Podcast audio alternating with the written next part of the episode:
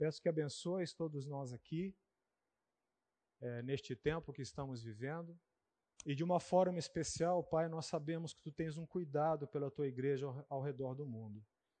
Por isso, nós oramos em favor dos nossos irmãos na Ucrânia, neste momento de guerra. Sabemos que Tu estás atento às necessidades do Teu povo e que a Tua boa mão nos conduz como bom pastor que Tu és. Mas nós precisamos pedir, Pai, nós precisamos pedir a Ti que Tu abençoes o Teu povo ali naquela, naquele país que tu cuides do teu rebanho ali naquele país e que tu cuides de todos, ó Pai, aqueles que não estão em condições de enfrentar este momento, Pai. Abençoa aquele território que, como poderoso tu és e soberano tu és sobre todas as coisas, que tu conduzas o coração desses homens ao fim do teu propósito, Pai. Nós clamamos confiadamente em Ti, porque temos uma mínima ideia do Deus em quem nós cremos. É assim que nós oramos, em nome de Jesus. Amém. Amém, queridos? Amém. Abra sua Bíblia lá em Mateus 18. Essa é a nossa última aula. Mateus capítulo 18, deixa a sua Bíblia já aberta aí em Mateus capítulo 18, que é o nosso texto base durante todo este tempo que estamos juntos. Eu quero crer que se nós convidássemos os reformadores, né, é, Lutero, Zwinglio, William Tyndale, João Calvino,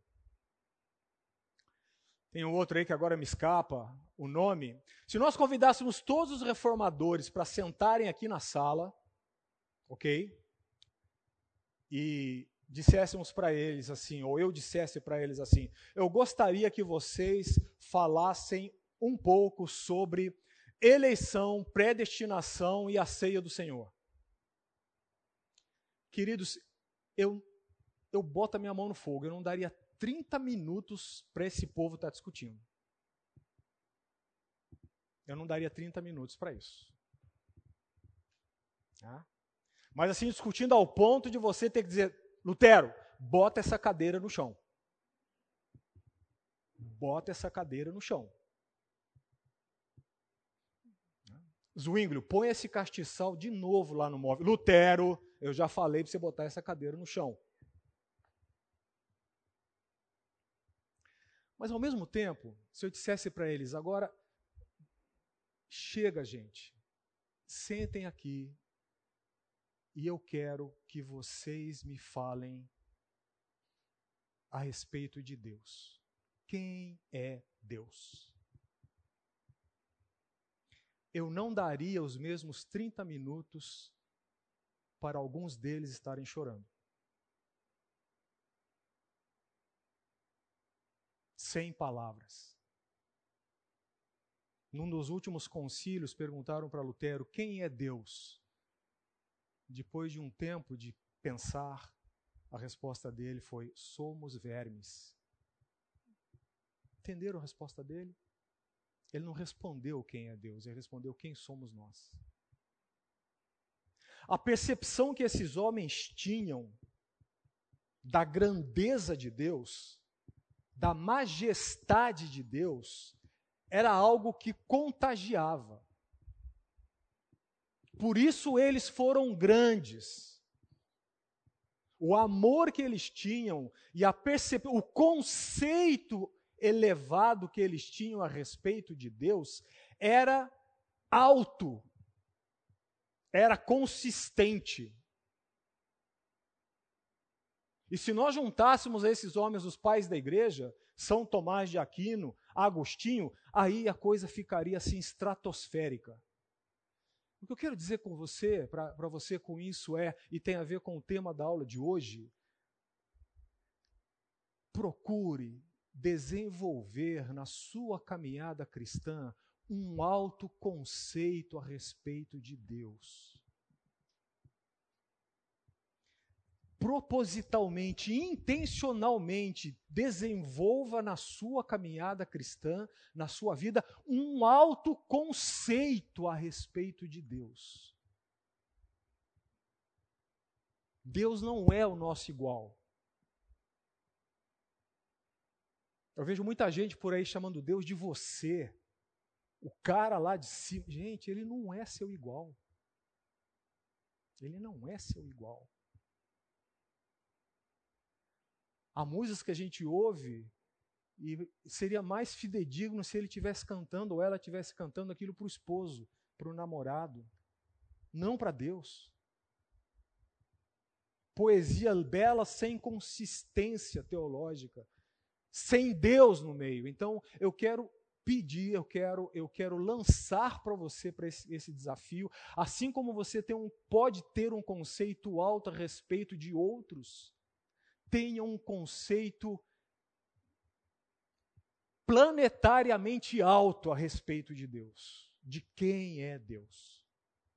Era o que esses homens tinham. E por isso eles foram grandes. E por isso eles foram usados. Desenvolva isso na sua vida. E você entenderá o porquê que eu estou lançando isso no começo da aula. Mateus 18. Desta vez eu quero ler com vocês apenas a introdução, Mateus 18, 15 a 20. Mateus 18, 15 a 20. Eu leio aqui, por favor, siga aí. Novamente eu estou usando a revista e atualizada. Nós vamos até o verso 20 apenas. Mas mantenha sua Bíblia aberta. Mateus 18, 15. Se teu irmão pecar contra ti, vai arguí-lo entre ti e ele só. Se ele te ouvir, ganhaste o teu irmão, a teu irmão. Se, porém, não te ouvir, toma ainda, dê ênfase ao ainda, toma ainda contigo uma ou duas pessoas, para que pelo depoimento de duas ou três testemunhas toda a palavra se estabeleça. Se, e se ele não os atender, diz-o à igreja. E se ele recusar ouvir também, o também está em conexão com ainda, e se ele ouvir, se ele recusar ouvir, me perdi, 17, também a igreja considera-o como gentil e publicano. Em verdade, em verdade vos digo, em verdade vos digo que tudo o que ligardes na terra terá sido ligado nos céus, e tudo que desligardes na terra terá sido desligado nos céus. Em verdade, também vos digo: se dois dentre vós sobre a terra concordarem a respeito de qualquer coisa que porventura pedirem, ser-lhes-á concedida por meu Pai que está nos céus. Porque onde estiverem dois ou três reunidos em meu nome, ali estou no meio deles. Parece-me claro aqui que o nosso Senhor Jesus deixou aberta a possibilidade de que o processo de perdão se frustre. Parece-me aqui que o nosso Senhor Jesus, através da sua imensa sabedoria e conhecendo a dureza do nosso coração humano e conhecendo o mundo decaído onde nós vivemos, ele deixou aberta a possibilidade de que, olha, isso pode não dar certo. Ele não enclausurou a questão numa, numa equação matemática em que 2 mais 2 é igual a 4. Ele disse: olha, ainda que vocês obedeçam tudo isso, isso pode não dar certo. O processo de perdão e o perdão pode não dar resultado. Foi o que ele disse lá no verso, no verso 17.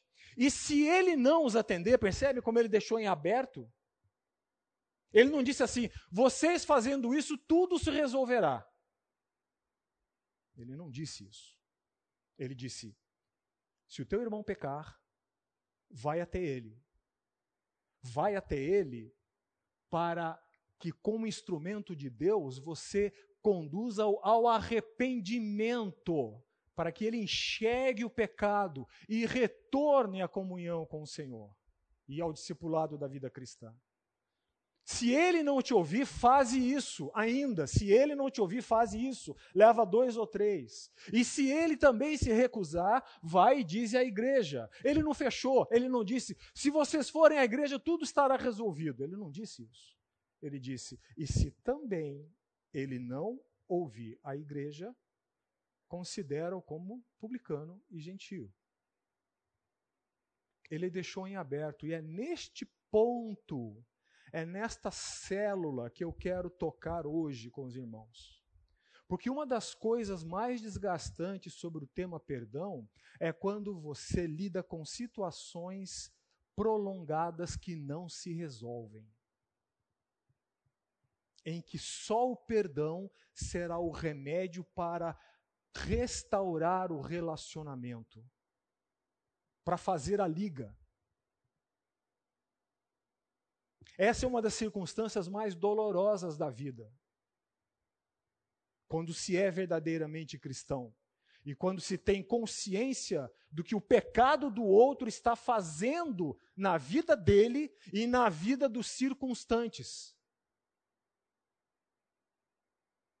Situações que se prolongam no tempo, situações que perduram ano após ano e parece que a cegueira não se remove. É, é nesse ponto que eu quero chegar ao tratar de perdão hoje.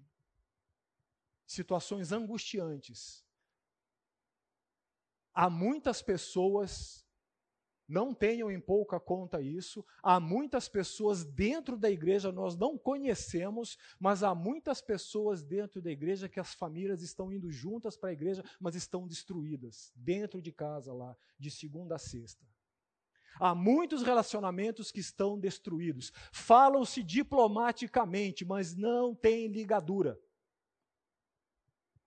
E quando uma pessoa tem a percepção do evangelho e é cristã e está envolvida nisso, isso é causa de sofrimento. Entendem o ponto onde eu quero chegar hoje a respeito de perdão? Jesus não disse assim: olha, vocês fazendo isso, sucesso. Ele deixou aberta a possibilidade de nada obstante a intenção sua, a intenção minha, de que com o perdão se restaure o relacionamento, se volte a viver em harmonia e aquela pessoa seja reintegrada ao corpo da igreja ou volte à comunhão com o seu Deus, e isso pode não dar certo. Isso não pode ter resultado momentâneo e a questão pode se delongar. Mas ele também, quero crer, que ele deixou uma promessa aí. Ele não só deixou aberto a Bíblia, gente. Eu digo para vocês, e eu acho que eu morrerei dizendo, não existe livro mais realista no mundo do que a Bíblia. Não vá buscar fonte do que é a vida, ou o que é o conhecimento da vida, ou para saber como é que é a vida em qualquer outro lugar. Tá? Nem na internet, nem Facebook, nem esses especialistas que estão por aí, que mandam bem para fora de casa, mas dentro de casa a coisa não é tão bem assim.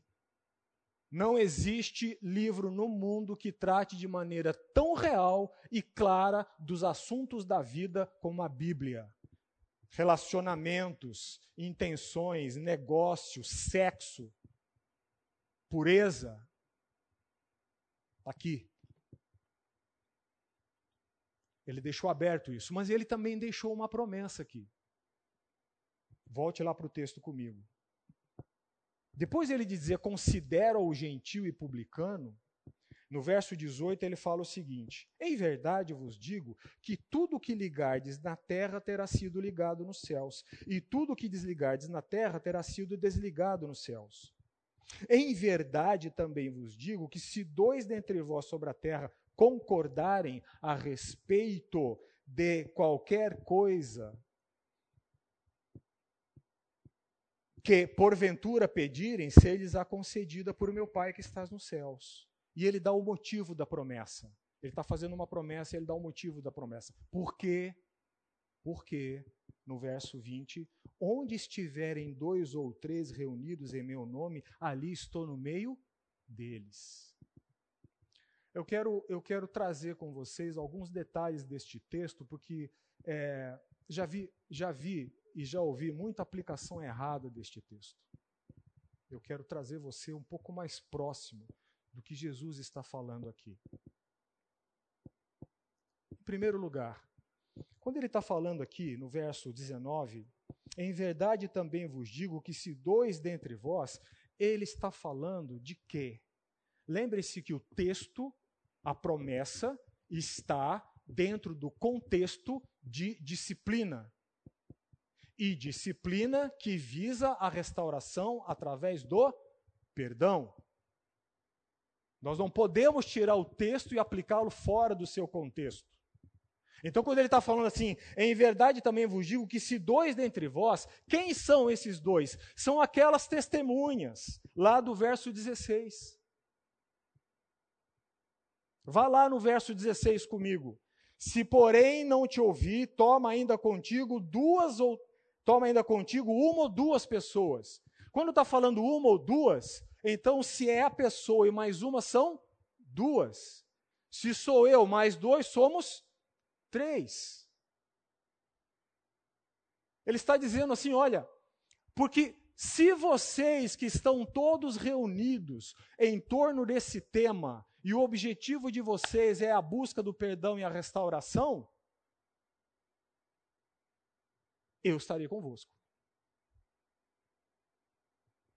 Percebe?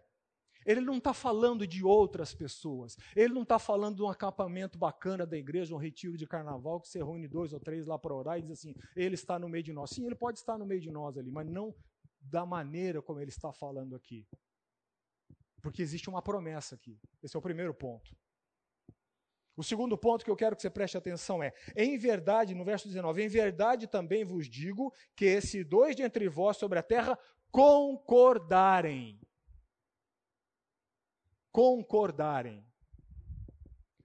A palavra grega que foi traduzida por concordarem, eu não conheço grego, tá? Estou muito distante de passar na porta de aula de grego, então não sei pronúncia, mas a palavra grega, tá? É sumfonel ou sumfonel, não sei.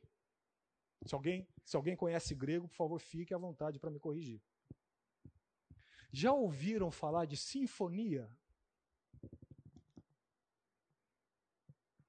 É isso que essa palavra significa.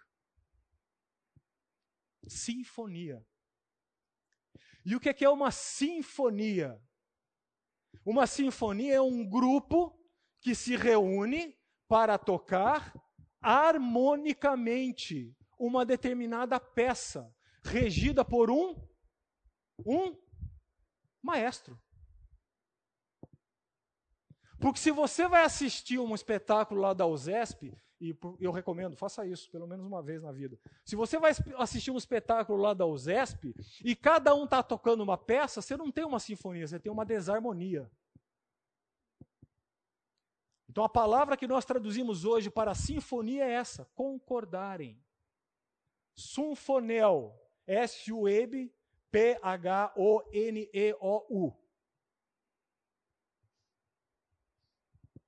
O que Jesus está dizendo é assim: dentro deste assunto, se não deu resultado, se o coração continua empedernido, eu deixo-vos uma promessa. A quem? A quem está buscando o perdão. A restauração pelo perdão. E que promessa é que ele deixou? Está aqui, no verso final. Porque onde estiverem dois ou três reunidos em meu nome, ali estou no meio deles. O que vocês pedirem aqui será ligado no céu, o que vocês pedirem para desligar aqui será desligado no céu.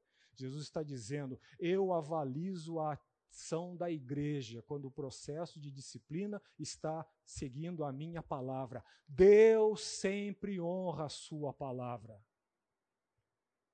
Se você tem uma, uma decisão difícil para tomar na vida, e o que a palavra te diz para fazer é mais difícil ainda, faça. Deus sempre honra a sua palavra. Deus sempre honra. Quando ele está dizendo aqui, porque eu estarei no meio deles, Jesus está se colocando como uma testemunha. Mas há um precedente de que eu e as outras testemunhas, um ou mais dois, tenhamos a concordância entre nós de que nós vamos até o último passo para que aquela vida seja restaurada. Percebe em torno do que Jesus está dizendo, se vocês concordarem? Qual é o seu nome, irmão, por favor? Sim. Walter. E o seu? Simão. Eu, no final dessa aula, eu chamo, vou usar o nome de vocês, tá? No final dessa aula, eu chamo o Walter e o Simão e digo assim: irmãos queridos, eu quero comprar uma outra casa. Eu preciso que vocês se reúnam comigo aqui para concordarem comigo na minha oração. Por quê? Porque Jesus diz que dois ou três se reunindo e concordarem com a minha oração, será feito. Está lá, Mateus 18. Então eu terei minha casa se vocês concordarem. Ah, mas irmão, não, por favor, concordo, eu preciso da minha casa.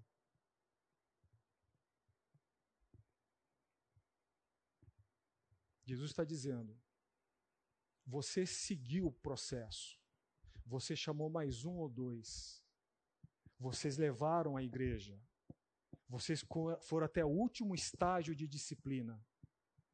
E a situação permaneceu inabalável pelo ofensor, deixo-vos uma promessa. Porque todos aqueles que se reuniram em meu nome e concordarem com a, o objetivo, aquilo que o Pai quer, Lembram da primeira aula? O ganhaste não é para você tratar da sua reputação, da sua imagem. O ganhaste é o quê? É trazer a vida do outro de novo ao discipulado e à santidade na sua caminhada com Deus. É fazer as escamas do pecado caírem. Se vocês estão pedindo o que o meu Pai quer, eu estou no meio de vocês.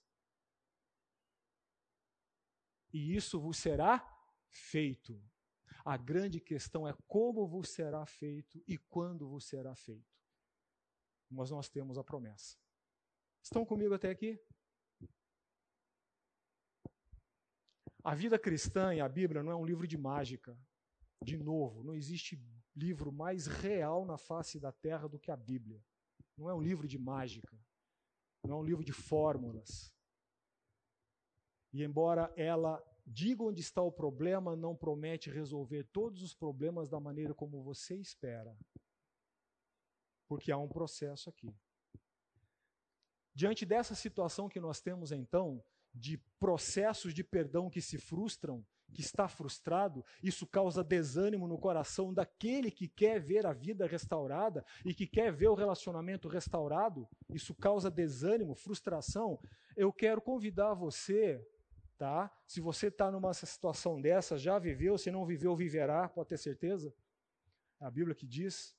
Mas se você está numa situação dessa ou conhece alguém que está, eu quero convidar você a assimilar três passos diante dessa situação. Para que você tenha confiança em Deus. Porque, embora não tenhamos as coisas resolvidas, às vezes, no tempo e no modo que nós queremos, a Bíblia nos garante paz. Então eu quero que você considere três coisas, eu deixei isso propositalmente para o final desse curso, a respeito dessa situação. Mas e, e se não deu? E se, e se escapou da minha mão? Eu estou sofrendo com isso. Três coisas. A primeira delas é, é Deus é Deus e você não. Uma outra maneira de dizer isso é: deixe Deus ser Deus na sua vida e na vida do outro. Vou repetir. Deus é Deus, eu não. Ou deixe Deus ser Deus na sua vida e na vida dos outros. Essa é a primeira verdade que eu quero que você considere.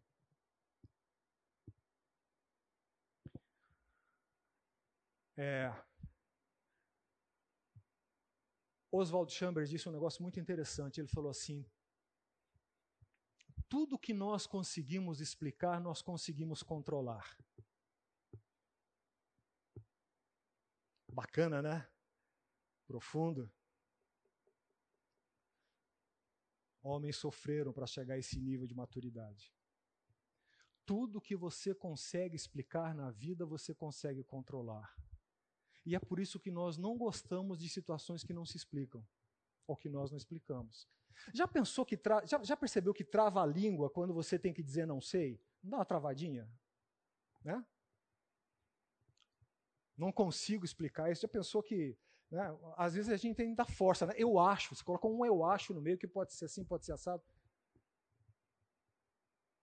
Quando nós conseguimos explicar as coisas, nós temos o controle sobre elas. E as coisas inexplicáveis que existem na nossa vida são essas coisas que nos levam a um aprofundamento maior da nossa fé em Deus. Porque se nós conseguíssemos explicar os caminhos e a mente de Deus, nós não estaríamos aqui. Nem esse livro seria necessário. Puro desperdício de tempo estar aqui. É justamente o que nós não conseguimos explicar na vida que nos leva a um caminho de fé e de dependência maior de Deus. Mas nós temos uma ânsia, né? Nós temos uma ânsia nata e pecaminosa na sua raiz, por controlar as coisas. Por isso gostamos de explicá-las. Por controlar pessoas, situações.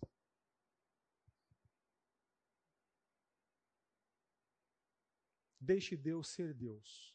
E eu quero trazer um exemplo prático disso, bíblico, a vida de José. Gênesis 37. Gênesis 37. Gênesis capítulo 37. Eu estou pressupondo, porque não há tempo para mim, se dependesse de mim eu ficaria, mas não há tempo para mim para trazer à tona toda a vida de José. Então, eu estou pressupondo que a maioria de vocês, se não todos, ao menos conhecem alguns detalhes da vida de José. Eu não vou pontilhar tudo, eu vou puxar textos que digam mais de perto a respeito com o que eu estou falando, ok? Vamos olhar para a vida desse homem um pouco. José, é, Gênesis capítulo 37. Gênesis capítulo 37, eu quero ler do verso 1 até o verso 11. Gênesis 37, 11, tá? Siga aí comigo. Todos acharam? Habitou Jacó na terra das peregrinações de seu pai, na terra de Canaã. Esta é a história de Jacó. Nós estamos falando de um dos patriarcas, ok? Tendo José 17 anos, 17 anos tinha ele. Tendo José 17 anos, apacentava os rebanhos com seus irmãos. Sendo ainda jovem, acompanhava os filhos de Bila e os filhos de Zilpa, eram os irmãos dele, mulheres de seu pai, e trazia más notícias deles a seu pai. Fofoqueiro, cara. Fofoqueiro. Plantador de discórdia. Dedo duro os meus filhos têm uma expressão lá em casa, eu acho que é K9. X9. X9. K9 é o policial, né? É o cachorro? É, não vamos perder muito tempo com isso, vamos para frente. É... Fofoqueiro, moleque. Maledicente. Ele ia lá, bisoiava tudo. Chegava, ó. Rubem, Levi, não sabe o que Levi fez. Vamos prosseguir. Verso 3. Ora, Israel, que é Jacó, amava mais a José que a todos os seus filhos, porque era filho da sua velhice, e fez-lhe uma túnica talar de mangas compridas, filho de um homem sem sabedoria. Um pai sem sabedoria nenhuma. Por isso o filho era fofoqueiro. Filho de um pai que, embora patriarca, tem a promessa de Deus, da família de Abraão, não tinha menor sabedoria para conduzir o seu lar. Era o homem que o umbigo era o seu mundo. O seu umbigo, não do outro, dele. A pior coisa que se pode fazer, uma das piores coisas que se pode fazer dentro de um lar é criar preferências entre os irmãos. Comparações. E aqui havia uma preferência declarada por José e uma comparação ostensiva, porque naquele tempo, você dar a um filho uma túnica talar, túnica talar é aquela túnica de mangas compridas que era feita com tecido nobre, e talar porque ela vinha até embaixo, até os pés. Talar. Era uma veste fina.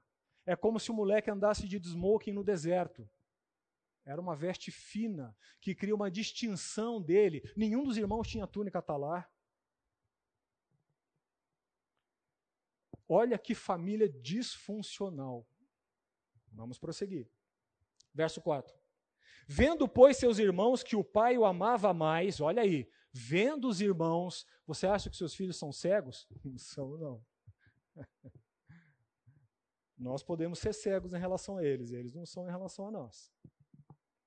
Vendo, pois, os seus irmãos que o pai amava mais a José que a todos os outros filhos, odiaram-no. Olha o pai plantando discórdia, plantando vento dentro do seu próprio lar. Vai colher tempestade.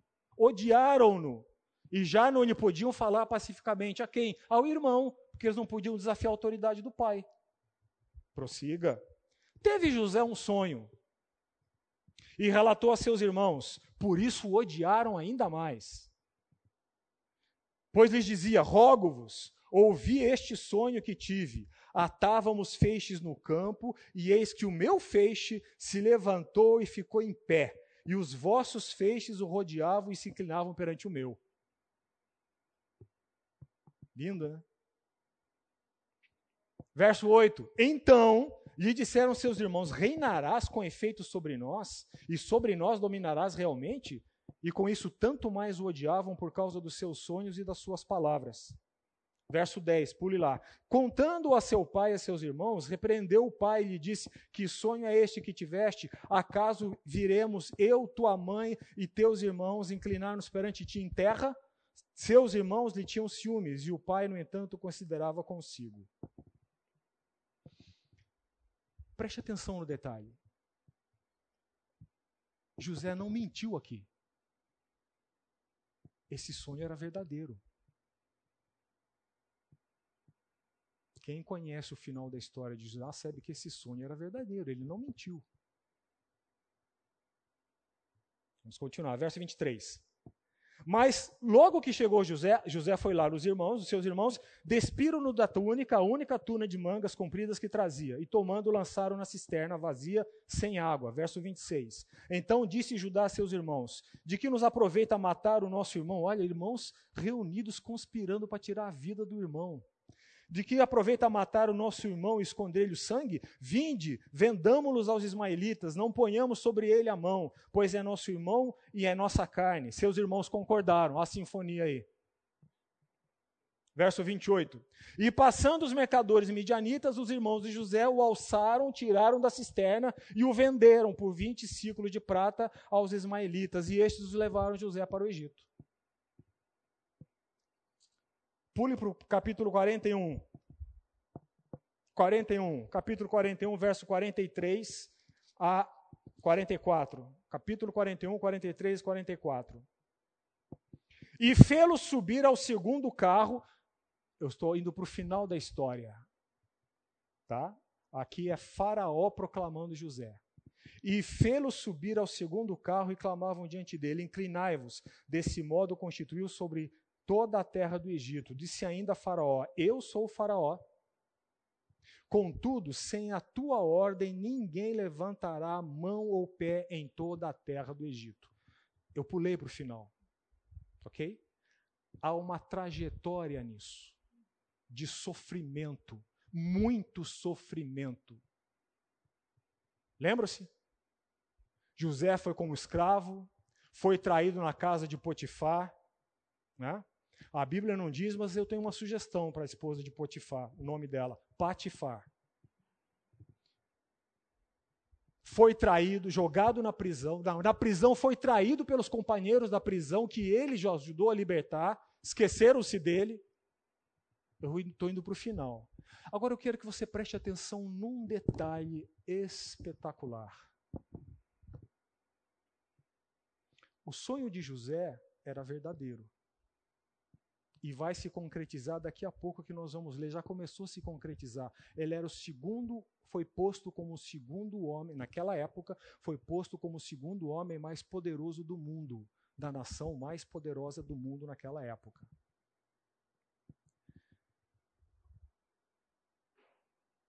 Não é incrível? Não é absolutamente extraordinário que você não veja em nenhum momento da Escritura um sonho, uma revelação, ou um anjo aparecendo aos irmãos de José, dizendo assim: Olha, vendam José agora para ele ir para o Egito, senão o plano de Deus vai se frustrar.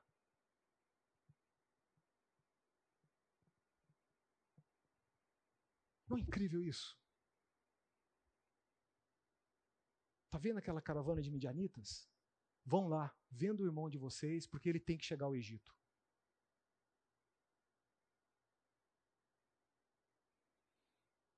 É absolutamente extraordinário isso. Aqui nós estamos no setor da teologia que trata da providência de Deus. Deus não mandou que os irmãos fizessem aquilo. No entanto, o mal que os irmãos praticaram contra José não estava fora do alcance das mãos de Deus para cumprir os seus propósitos.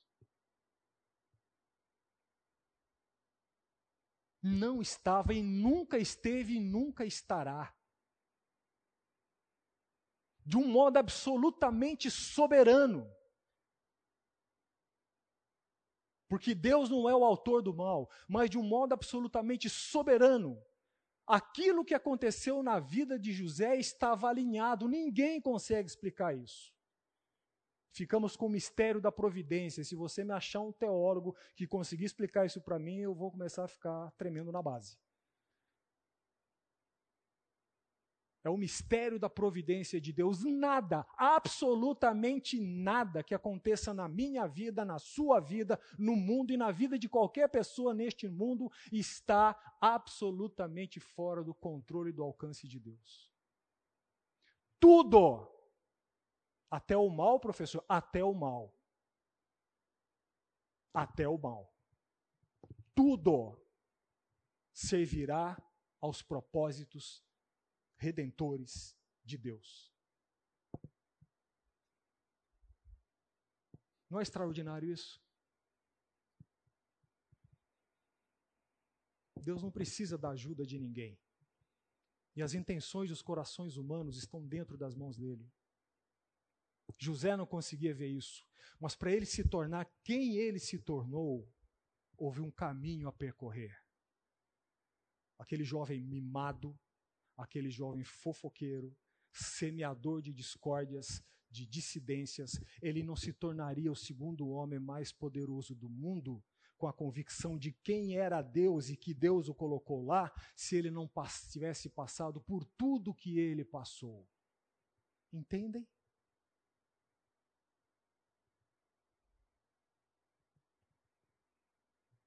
Houve um tratamento aqui para tudo de errado que havia naquela família. Não foi só para a vida de José, foi para a vida do pai. Imagina a angústia desse pai. Foi para a vida dos irmãos, imagina a angústia desses irmãos.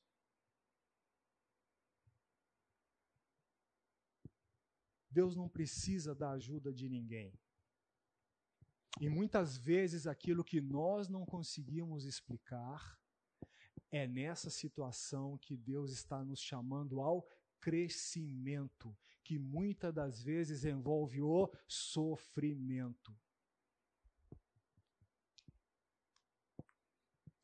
O sofrimento tem seu lugar na vida cristã, meu amado. E eu digo isso, pode ter certeza absoluta. Que eu estou dizendo isso aqui na frente com todo o temor de que me é possível diante de Deus.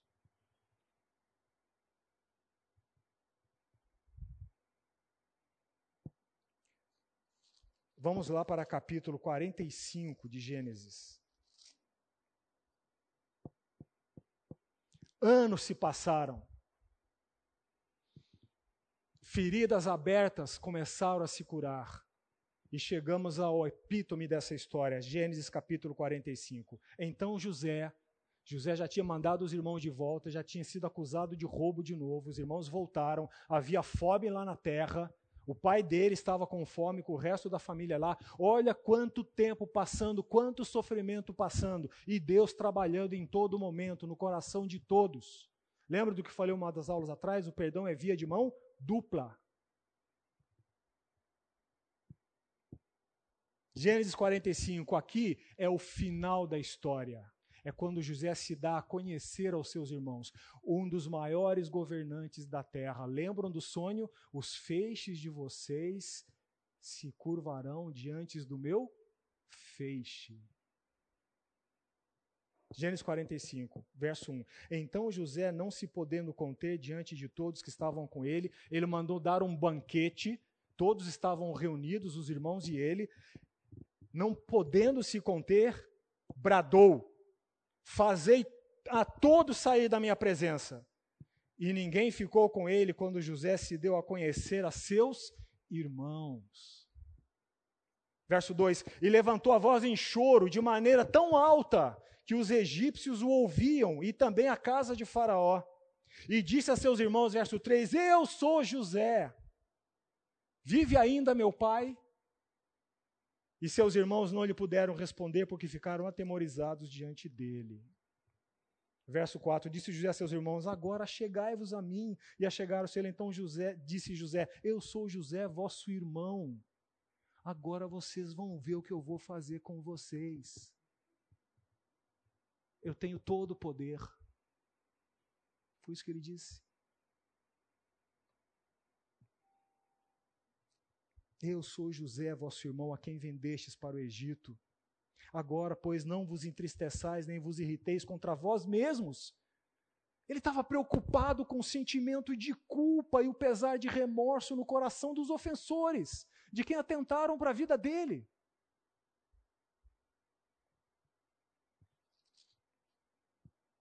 Porque para a conservação da vida, Deus me enviou adiante de de vós. Porque já houve dois anos de fome na terra e ainda restam cinco anos em que não haverá lavoura nem colheita. Deus me enviou adiante de vós para conservar a vossa sucessão na terra e para vos preservar a vida por um grande livramento. Assim, não fostes vós que me enviastes para cá. Eles venderam José.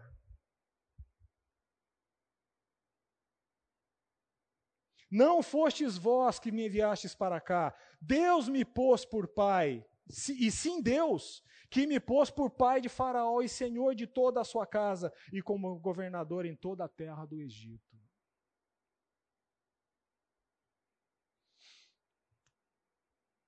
Para esse homem chegar a este momento onde tinha tudo na mão, para fazer aqueles irmãos e mesmo o pai pagarem dia por dia, semana por semana, mês por mês, ano por ano, do que fizeram a vida dele. Esse homem viveu na masmorra. E não é penitenciário que nós conhecemos, não, viu, gente? É, é um pouco pior. É inferno na terra.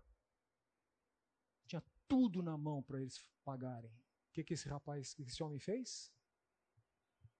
Ele aprendeu. Aprendeu através de quê? Quando ele saiu das barras dos pais e foi assumir em concurso público o cargo de governante do Egito?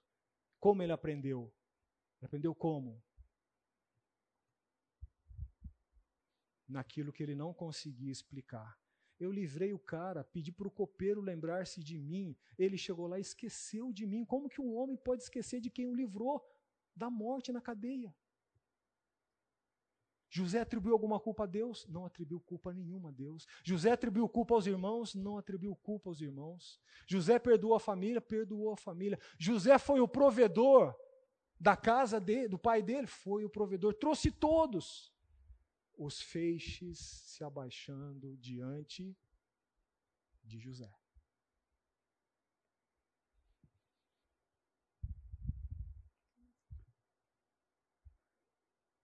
Deixe Deus ser Deus.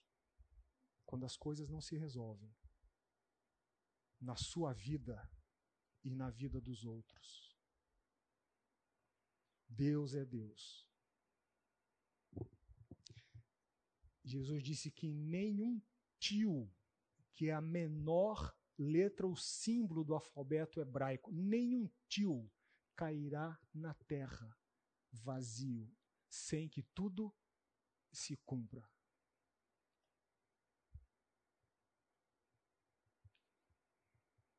Isso é providência.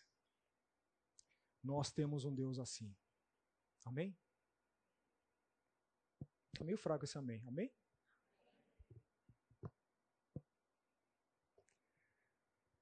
Primeiro lugar, deixe Deus ser Deus. Deus é Deus, você não é Deus. Segundo lugar, confie em Deus e deixe todo julgamento com Ele. Confie em Deus e deixe todo julgamento com Ele. Dez minutinhos para o intervalo. Segundo ponto. Confie em Deus e deixe todo julgamento com Ele. Quando eu digo que, em primeiro lugar, confie em Deus, está na linha daquilo que eu demonstrei agora há pouco, a providência de Deus.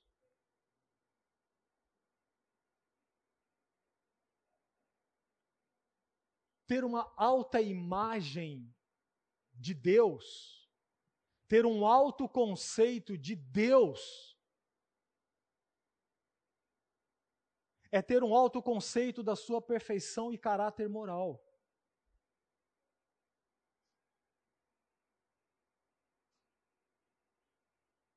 Confie em Deus.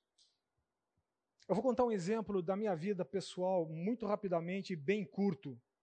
Bem curto. Algo que me marcou. E eu era ainda. Eu não lembro quantos anos eu tinha, mas eu não era adolescente. Eu não sou brasileiro. A minha família veio para o Brasil, a nossa pátria adotiva, por causa da guerra. O meu pai perdeu tudo é, pode ser piada, mas eu sou africano. Verdade. Eu nasci em Angola. E quando eu nasci em Angola, Angola era colônia de Portugal. Então minha nacionalidade ficou portuguesa. O meu irmão Ricardo Cota, muitos de vocês devem conhecer, ele nasceu numa cidade às margens do Rio Congo. Então, nós viemos para cá por causa da guerra. É, os meus pais, e nós também, mas eu tenho na lembrança, os meus pais passaram um, um mau bocado. Nós desembarcamos aqui no aeroporto de Congonhas, só tinha Congonhas naquele tempo, em 14 de dezembro de 1974. E já no aeroporto meu pai foi roubado. Verdade. E não era Rio de Janeiro, era São Paulo. Bom, com muito sacrifício, muita luta. É... Hoje eu sei que a minha mãe deixou de pôr na boca dela para colocar na minha boca e na boca do meu irmão, do meu pai também. Com muito sacrifício, muita luta, meu pai conseguiu arrumar um emprego. Meu pai tinha uma posição super privilegiada lá porque ele era do governo português. E na escalada nos graus de escalada social, ele despencou do vigésimo andar para o subsolo. E eu lembro que, com muito sacrifício, a primeira casa que nós conseguimos alugar, meu pai colocou dentro daquela casa um fogão de quatro bocas, uma geladeira, é, três colchões, sem cama, colchão no chão, colchão de casal e dois para mim, para mim, para o meu irmão uma mesinha que só dois podiam sentar para comer e um filtro. E a vida foi indo.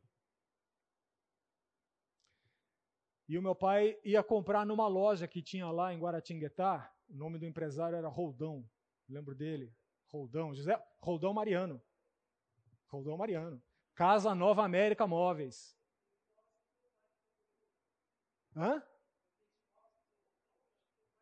Exatamente. Aí.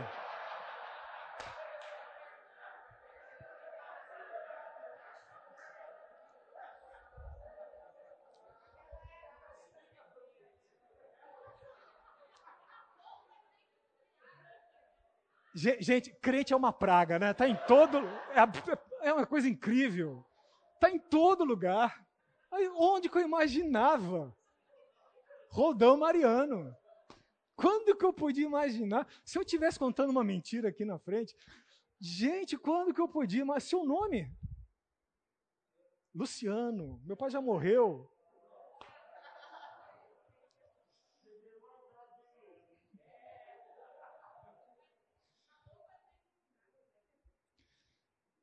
E ele ia comprando parcelado lá, ele acabava de pagar o carnezinho dele, ia lá no seu roldão e fazia mais uma compra, assim ele foi mobiliando a casa. Um dia eu cheguei da escola e, gente, entrei na sala, tinha uma televisão colorida. Lembram da Telefunken Paul Color? Bom, hein? É, querido, 58 anos, indo para 58, 56, sei lá eu. Era um móvel. Linda aquela televisão. Não tinha controle remoto, você apertava o botãozinho e ela mudava de canal.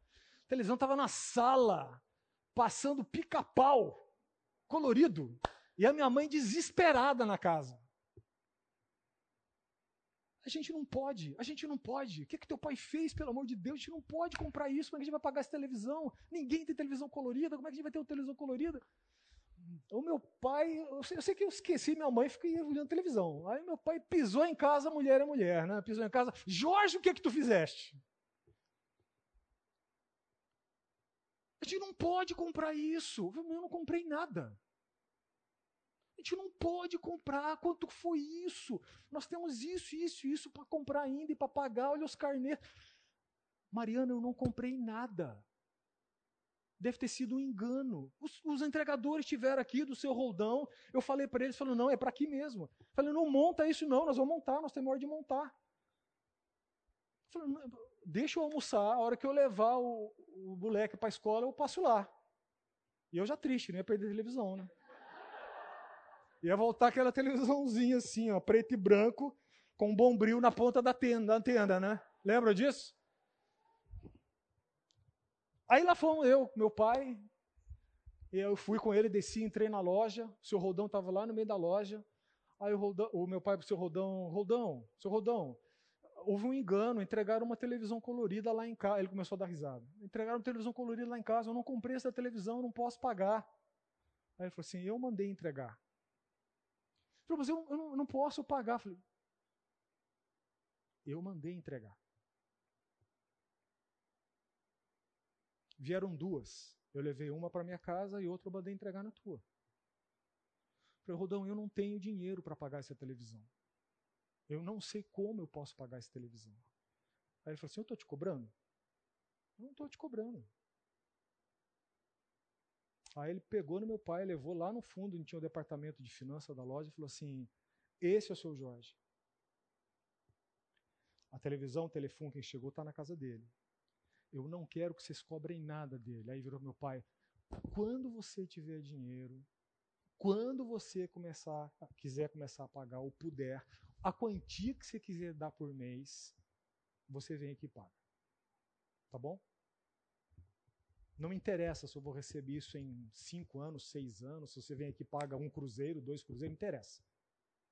Ok? Aí virou para você assim, a duplicata dele nunca vai para protesto. Ok? Aí meu pai insistiu com ele e falou assim: Jorge, vá em paz. Eu sei nas mãos de quem está o meu dinheiro. Lógico, eu estou falando de um homem pecador e falível que era meu pai. Mas eu pergunto a vocês: o que levou aquele comerciante a fazer isso? Ele tirou uma radiografia do caráter de uma pessoa. Não é isso? Não é isso? Eu sei que eu vou receber. Está lá. Deixa para os teus meninos lá se divertirem um pouco. Isso é minúsculo, isso é ridículo quando eu coloco Deus na perspectiva. Percebem o caráter de Deus em quem você pode depositar a sua confiança.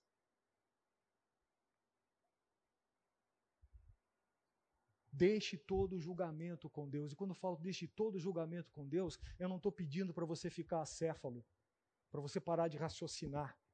Eu estou dizendo para você abster-se do direito de fazer algo e deixar que Deus faça. Lembra da tarefinha da aula passada, Romanos 12? Vamos lá, Romanos capítulo 12. Romanos 12. Romanos capítulo 12.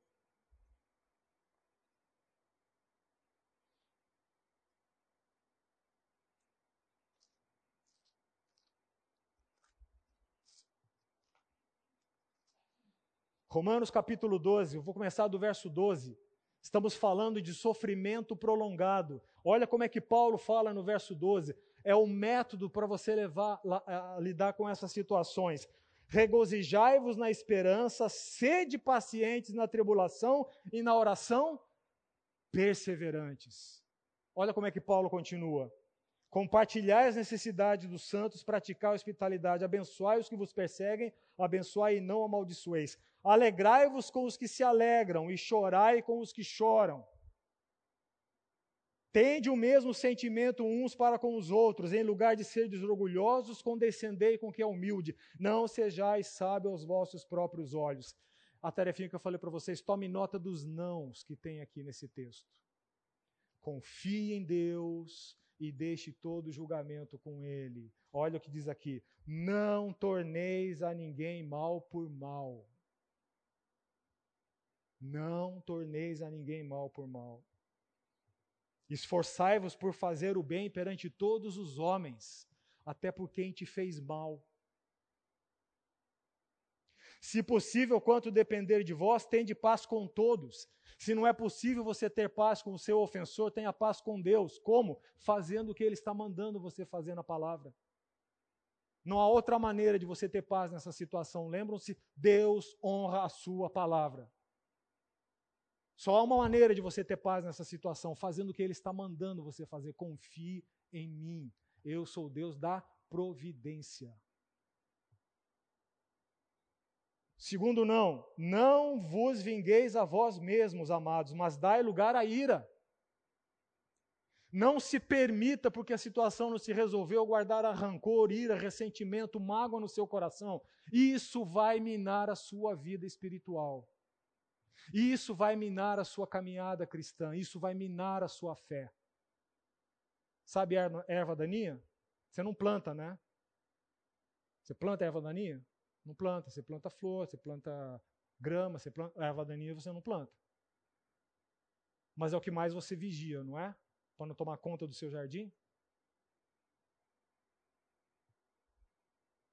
Não vos vingueis a vós mesmos. E por que que Deus está falando não se vingue a vós? Porque tudo vai acabar em pizza? Esse é um dos grandes males que as pessoas têm como objeção a perdoar. Se eu perdoar, vai ficar por isso mesmo. Quando você fala um negócio desses, quando você fala uma coisa dessas, quem você está colocando em xeque não é o ofensor, é Deus. Você está dizendo por tabela que Deus é injusto. Você está dizendo por tabela que Deus não tem moral. Você está dizendo por tabela que Deus é um Deus de injustiça.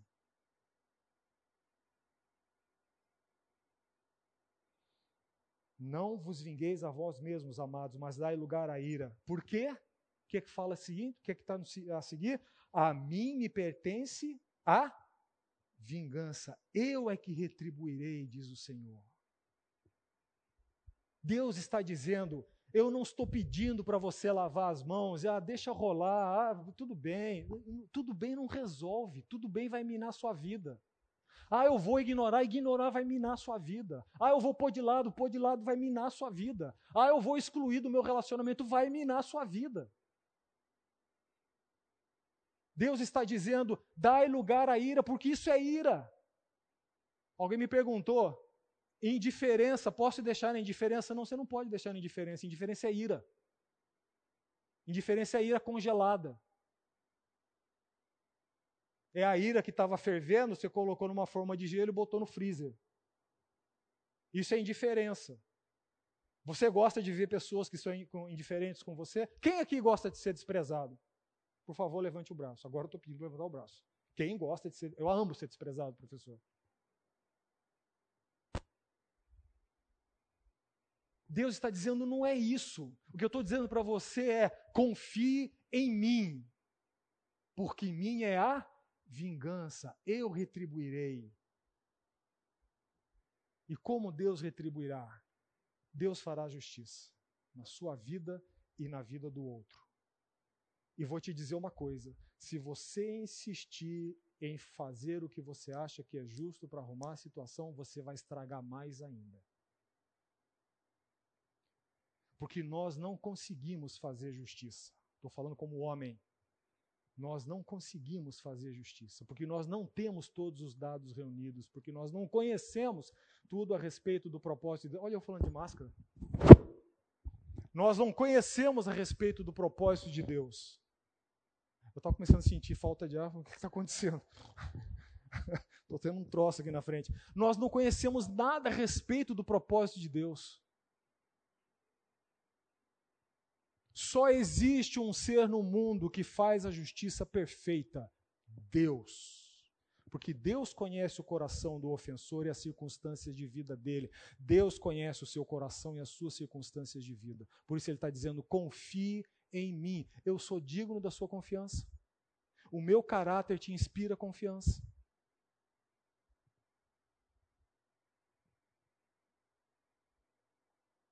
Pelo contrário, verso 20: se teu inimigo tiver fome, dá-lhe de comer. Deus não está falando, corra atrás do seu ofensor, ligue para ele todo dia perguntando se ele precisa de alguma coisa. Não é isso que ele está dizendo. Bata lá na porta dele, tudo, você está precisando de alguma coisa? Não é isso. Não tem que correr atrás de ninguém. Quando o jovem rico disse não para Jesus, Jesus ficou aos prantos e foi atrás dele. Oh, mas muitos pregadores de hoje iriam, né? Porque aquele homem nas mãos de muita gente hoje seria um show que é que a Bíblia diz? Jesus entristeceu-se. Mas a escolha é sua. Não é isso que está dizendo. Ele está dizendo: você viu, você viu que o seu ofensor está passando uma necessidade? Socorra-o. Não passe de largo, não faça vista grossa. Vai lá e socorra-o. Se tiver fome, dá-lhe de comer, se tiver sede, dá-lhe de beber, porque fazendo isso amontoará as brasas vivas sobre a cabeça dele. Eu já falei sobre essa, sobre essa expressão, acho que na segunda aula. Amontoará as brasas vivas sobre a cabeça dele. Não te deixes vencer do mal, mas vence o mal com o bem. A Bíblia está dizendo para você: se nesse processo não resolvido você insistir em fazer as coisas da sua maneira, você insistir em reivindicar a justiça, colocar a mão nessa situação e querer que a pessoa responda do jeito que você quer, você está sendo vencido pelo mal.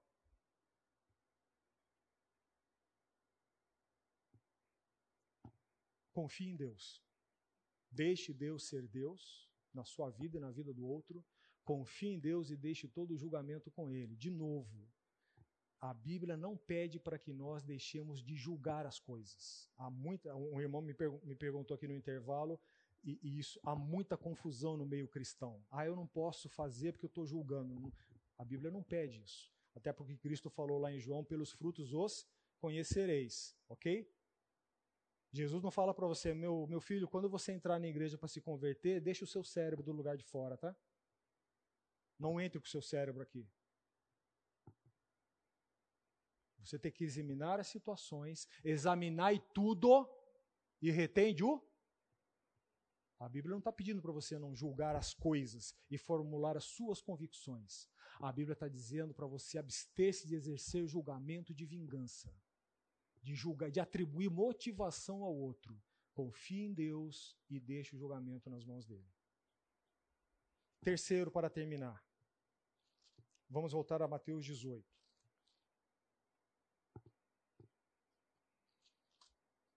E aí nós estamos encerrando a nossa aula. Estamos indo para a terceira, a terceira verdade que eu peço que você considere. A terceira verdade é simples: perdoe.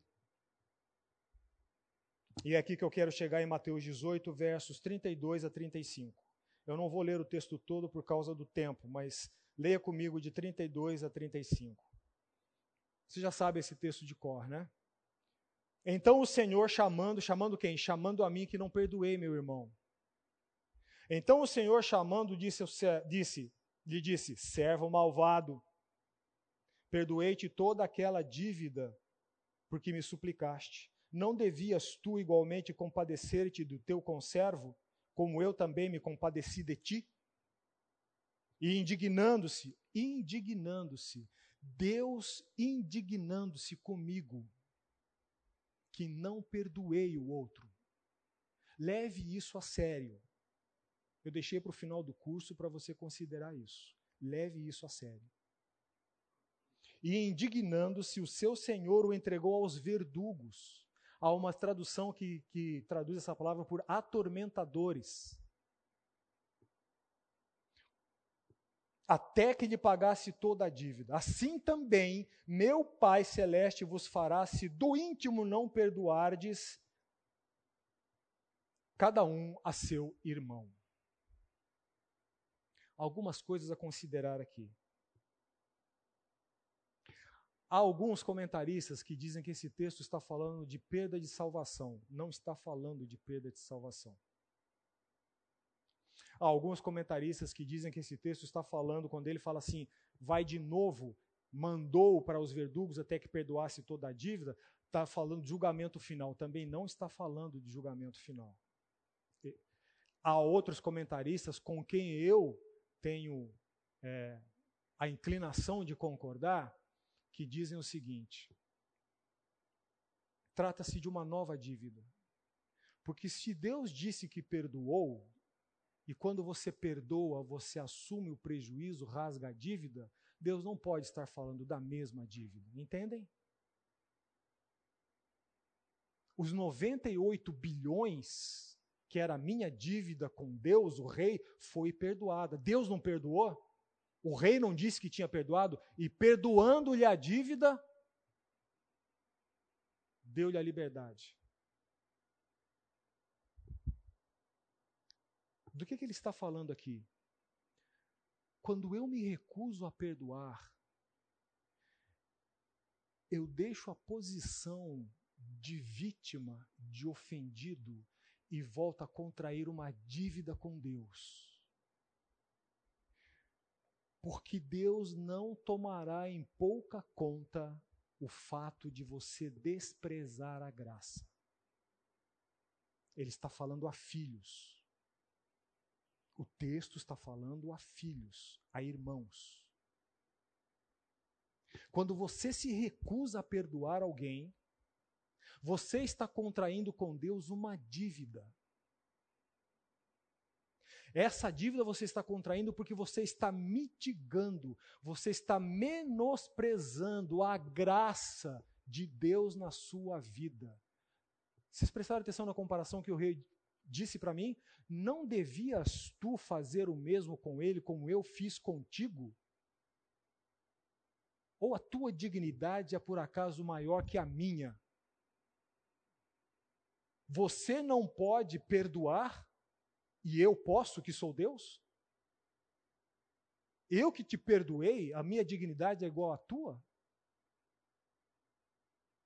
Você recebeu graça de perdão de uma dívida de 98 bilhões de reais e se recusa a perdoar quem te deve 12 mil? Você está contraindo com Deus uma dívida. Eu estou muito à vontade para falar isso aqui, porque é a Bíblia que está dizendo, não sou eu que estou dizendo. Você está contraindo com Deus uma dívida. Você está, eu vou usar uma linguagem muito clara e até rude, mas essas linguagens são boas às vezes para concretar a nossa mente. Você está cuspindo no prato da graça.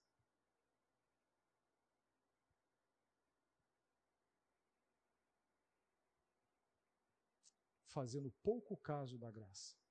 É essa outra dívida.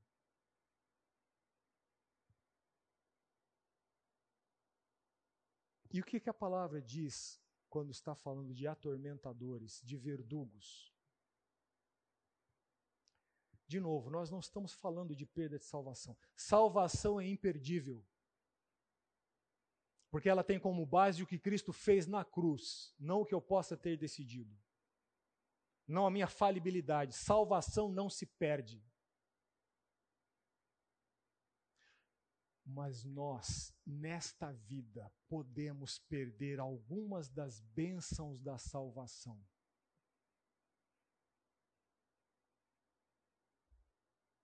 Entendem a diferença? Salvação não se perde, mas eu posso perder algumas bênçãos da salvação. E quando eu sou recalcitrante, e quando eu me ponho diante de Deus e digo não perdoo, seja por palavras, por atitude ou por coração, eu estou deixando que Deus me entregue disciplinarmente aos verdugos. E eu quero trazer você um pouco mais próximo do que isso possa querer dizer. Abra sua Bíblia lá no Salmo 32. Salmo de número 32.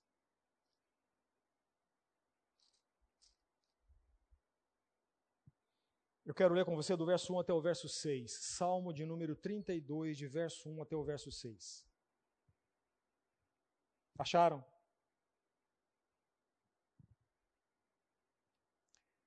Bem-aventurado aquele cuja iniquidade é perdoada Olha como é que o salmista começa o capítulo. Bem-aventurado aquele cuja iniquidade é perdoada, cujo pecado é coberto. Coberto pelo quê? Pela graça de Deus, pelo sangue de Jesus na cruz. Bem-aventurado o homem a quem o Senhor não atribui iniquidade. Só um ser no mundo pode dizer que você é culpado, esse ser é Deus. Eu não posso dizer que o meu irmão é culpado no sentido condenatório da palavra. Eu dizer que ele é culpado não surte efeito nenhum. Deus dizer, dizer que é culpado surte. E em cujo o espírito não há dolo. Agora preste atenção que, é que o salmista está dando testemunho dele próprio. Enquanto calei os meus pecados, envelheceram os meus ossos. Pelos meus constantes gemidos todo dia, porque a tua mão pesava verdugos. A tua mão pesava dia e noite sobre mim, e o meu vigor se tornou em sequidão, não é isso? De estio. Confessei-te o meu pecado e a minha iniquidade não mais ocultei. Disse: Confessarei ao Senhor as minhas transgressões, e tu perdoaste a iniquidade do meu pecado. Sendo assim, Todo homem piedoso te fará súplicas em tempo de poder encontrar-te. Com efeito, quando transbordarem as muitas águas, não atingirão. Vá ainda rapidamente lá para Salmo 51. Salmo 51, e eu vou ler apenas o versículo 12. Salmo 51. Alguém, por favor, leia o versículo 12. Salmo 51, 12.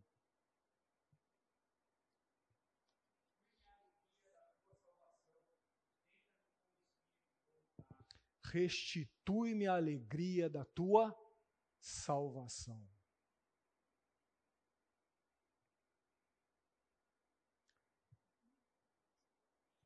Prestem atenção no que eu vou dizer. Há situações dessas em que as pessoas se recusam a perdoar. E visivelmente a vida se torna amarga, se torna dura, quando eu falo dura, não é do ponto de vista material, é do ânimo, da esperança, alegria da salvação, bênçãos da salvação. Quais são as bênçãos da salvação? Alegria, paz. Não é isso? Esperança, fé. Os verdugos são aqueles que vão minando essas coisas. E eu digo isso porque eu já presenciei duas situações em que o perdão foi concedido, o semblante da pessoa foi renovado. A vida deixou de ser um peso constante diário. Lembra o que o salmista falou? Sequidão, destio, ossos quebrantados. É linguagem é figurada, metafórica.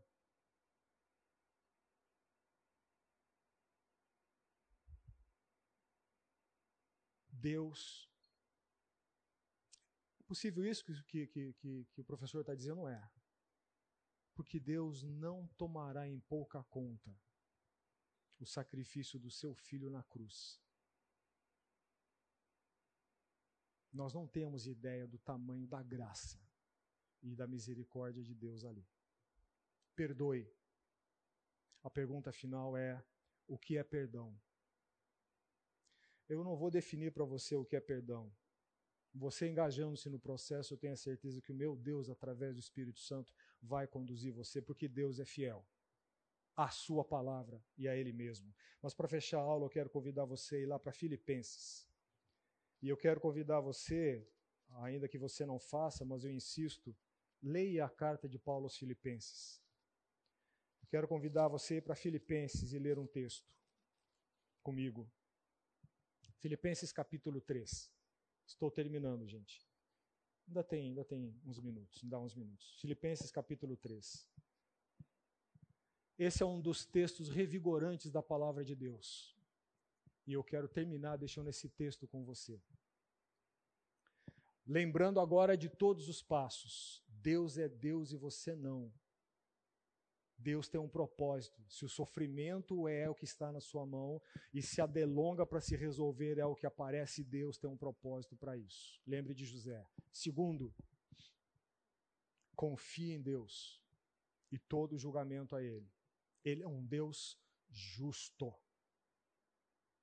Todo o mal será punido. Nunca duvide disso todo joelho se dobrará. Todo. Todo. Terceiro, perdoe. E eu quero deixar esse texto com você para ir embora. Filipenses 3,12. Leia comigo aí. É Paulo dizendo. Paulo, hein? Paulo. Paulo.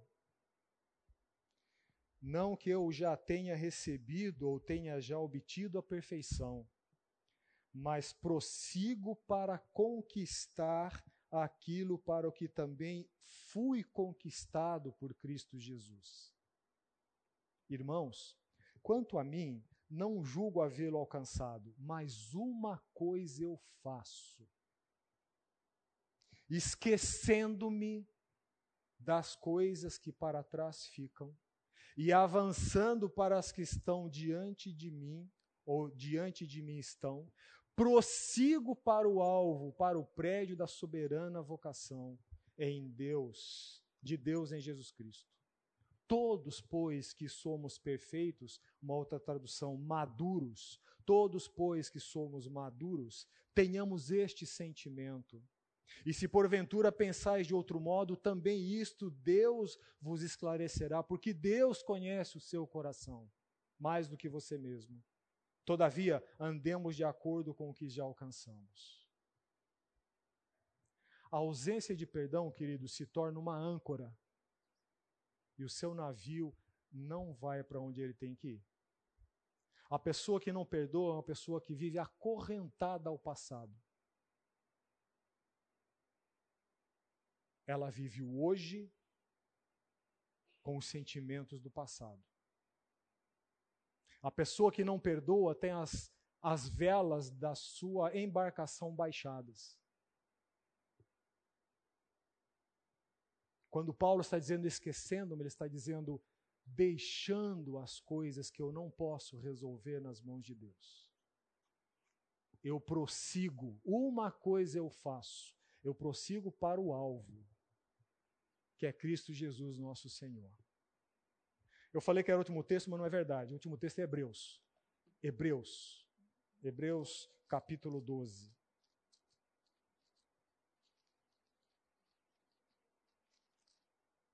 Paulo diz: fazer isso é sinal de crescimento e maturidade.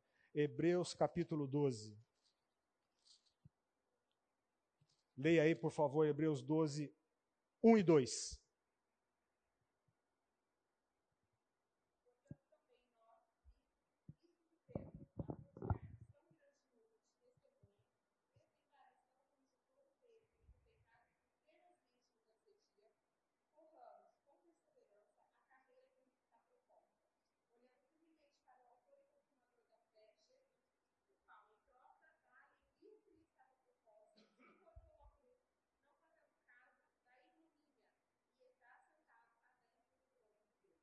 Deus subiu a cruz, Jesus subiu a cruz, mas não levou a cruz consigo, levou? Olhando firmemente, a imagem que o autor está dando aqui é de um atleta. Vocês já viram as Olimpíadas? Vocês já perceberam que a prova típica e clássica das Olimpíadas são 100 metros rasos de velocidade? Vocês já perceberam que todos os atletas, quando se dá o sinal e eles agacham, para onde eles estão olhando? Você não vê ninguém olhando para lá, dando tchauzinho para a câmera, olhando para a plateia, olhando para o chão, olhando para o companheiro. Todos eles estão olhando para onde? Todos eles estão olhando para onde? Onde eu quero chegar. Não perdoar faz com que todos os outros disparem, você levanta e cai, porque tem um, uma corrente, um aguilhão prendendo você. Deus nos abençoe. Foi um prazer estar com vocês esses quatro domingos. É edificante para a minha vida. E hoje eu tenho uma alegria adicional aqui, permitam-me dizer. Os meus lábios não conseguem segurar essa alegria, porque eu não tenho o privilégio de ver toda a minha família todo domingo, toda semana, todo mês, todo semestre, todo ano na igreja, embora todos estejam na igreja. Hoje eu estou vendo aqui o meu, meu filho mais velho, que mora em Curitiba, está aqui nos visitando, Rodrigo, e é uma alegria adicional para mim ver todos eles aqui. Que Deus abençoe muito vocês e que possa fazer desse curso algo transformador nas nossas vidas. Amém?